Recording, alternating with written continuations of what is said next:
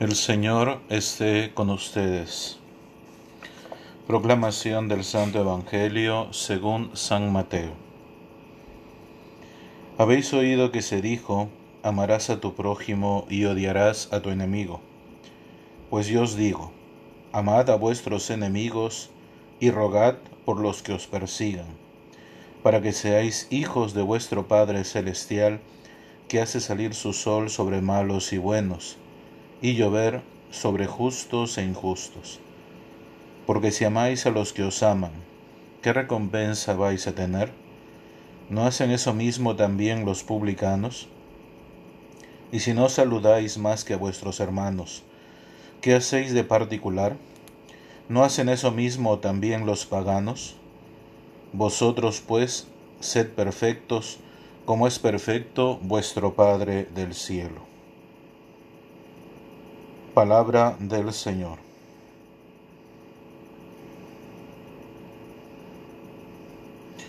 Bien, eh, llegamos al final del capítulo 5 del Evangelio según San Mateo, en ese contexto que decíamos ya ayer del discurso evangélico. Eh, es interesante porque la ley, digamos, habla de este amor un poco limitado, en el sentido restrictivo del término amor, ¿no? Eh, eh, quiere decir el amor condicionado, porque aquí, incluso en los ejemplos, te hace ver, digamos, a qué se refiere cuando habla de este tipo de amor.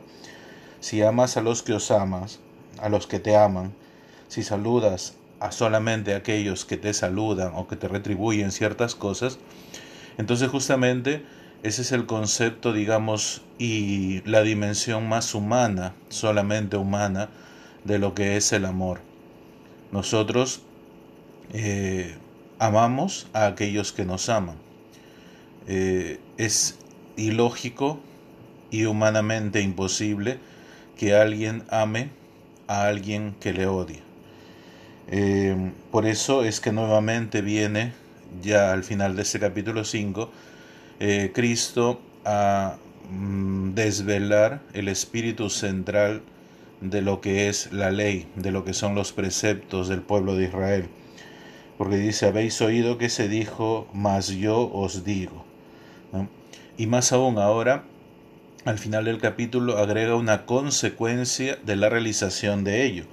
Porque en lo otro, que hemos escuchado durante estos días, se habla, digamos, lo opuesto a lo que se había entendido. Pero no dice, hombre, yo qué gano haciendo esto, ¿no? ¿Qué gano amando al enemigo? Aquí dice dos cosas fundamentales que digamos eh, desde nuestra vida de fe son una ganancia para aquel hombre espiritual que se va configurando con Cristo. La primera dice, haces esto para que seáis hijos de vuestro Padre Celestial, que no hace distinción. Esto también es un golpe para nosotros porque nosotros sí hacemos distinciones en las personas. ¿Y cuál es lo, eh, la mayor distinción? Justamente en este hecho del amor. Yo te amo cuando tú me amas o incluso lo condicionamos yo cuando tú me obedeces, ¿no? Indicas que me amas cuando estás de acuerdo conmigo, cuando te alías conmigo.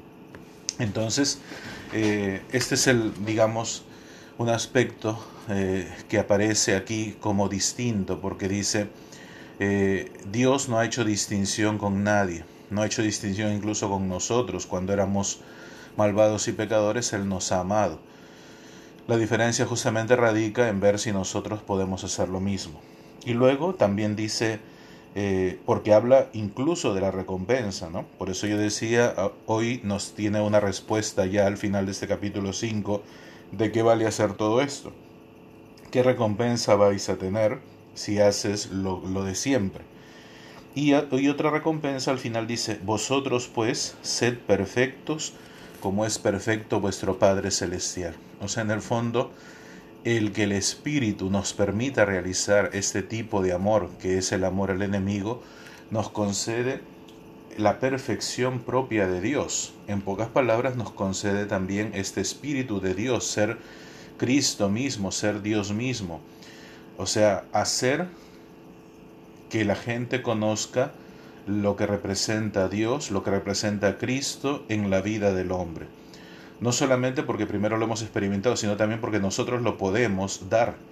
Esta es la perfección cristiana, o sea, el hecho de que tú puedas responder al mal con el bien es la perfección de Dios, por lo cual no es nuestra perfección.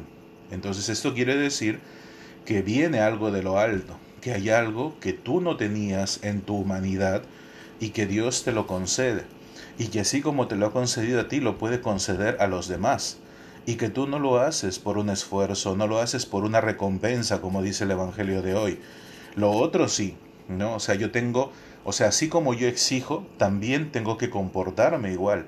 Ese es el problema del amor condicionado, porque si yo te digo a ti, ¿no? Eh, que te como tú me aceptas, yo te amo, entonces lo mismo va a pasar al revés. Cuando el otro necesite ser amado, tú también vas a tener que aceptarlo así. Y al final en la pobreza de nuestro amor va a haber una dependencia, que es otra cosa que aparece con el amor condicionado. A diferencia de la libertad, de la verdad con la que se vive el amor cristiano el amor real que no hace distinción, el amor real que implica una perfección fruto del Espíritu Santo. Por eso es que hoy la palabra, más que, y, todos estos días que hemos escuchado, más que una carga más que pareciera que, que llevamos a llevar sobre nuestras espaldas, de decir, pucha, ahora tengo que responder al bien al mal con el bien y ahora tengo que hacer esto, tengo que hacer lo otro porque como soy cura o como soy eh, diácono o como soy de la iglesia o como soy responsable del grupo tal, entonces al final lo vemos esto como una carga.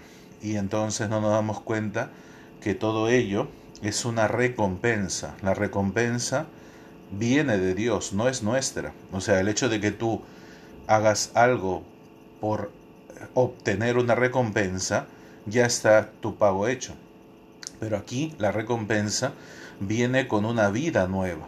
Esa es la diferencia. O sea, todo lo que nos está planteando el Evangelio en este capítulo es una vida nueva en Cristo. Una nueva, en este caso, manera de amar. Una nueva manera de relacionarte con el otro. Una nueva manera de comprenderlo, de amarlo e incluso de justificarlo. Que esa es la máxima del amor que ha hecho Cristo. Perdónalos porque no saben lo que hacen.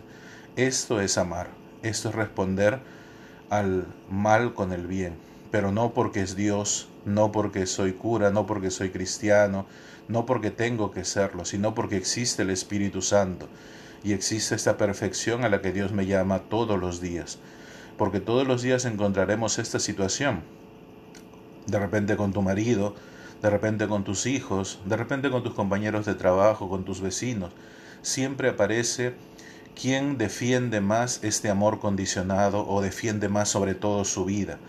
O sea, eh, y no se da cuenta que perdiendo justamente la vida, respondiendo al mal con el bien, es cuando obtiene esta perfección en el amor. La perfección que ha tenido Cristo para nosotros y la perfección de una vida nueva en Cristo para cada uno de los que estamos aquí. Hoy esperemos que el Señor nos conceda esta gracia y sobre todo pedirle este amor, porque eh, ¿quién es tu enemigo? Ahí podría ser la pregunta, ¿no? Porque aquí dice, amarás y odiarás a tu enemigo. Y tú dices, no, bueno, es que yo no tengo enemigos, entonces me es relativamente fácil, no me persiguen tanto, entonces me es relativamente fácil. No, el enemigo es justamente pasando al plano del amor condicionado, aquel que no está contigo. El que no está contigo es tu enemigo. Y entonces, ¿cuántas veces no está contigo tu marido, no está contigo tus hijos, no están contigo los que te rodean? Son tus enemigos y los puedes amar. Allí vendría la respuesta y allí vendría la necesidad de saber si estamos configurando en la iglesia por la fe este hombre nuevo o si en verdad lo necesitamos pedírselo al Señor, pedir el Espíritu Santo para vivir esta ley desde la gracia, que es lo que ha venido a darnos Jesucristo con su venida con su muerte y resurrección.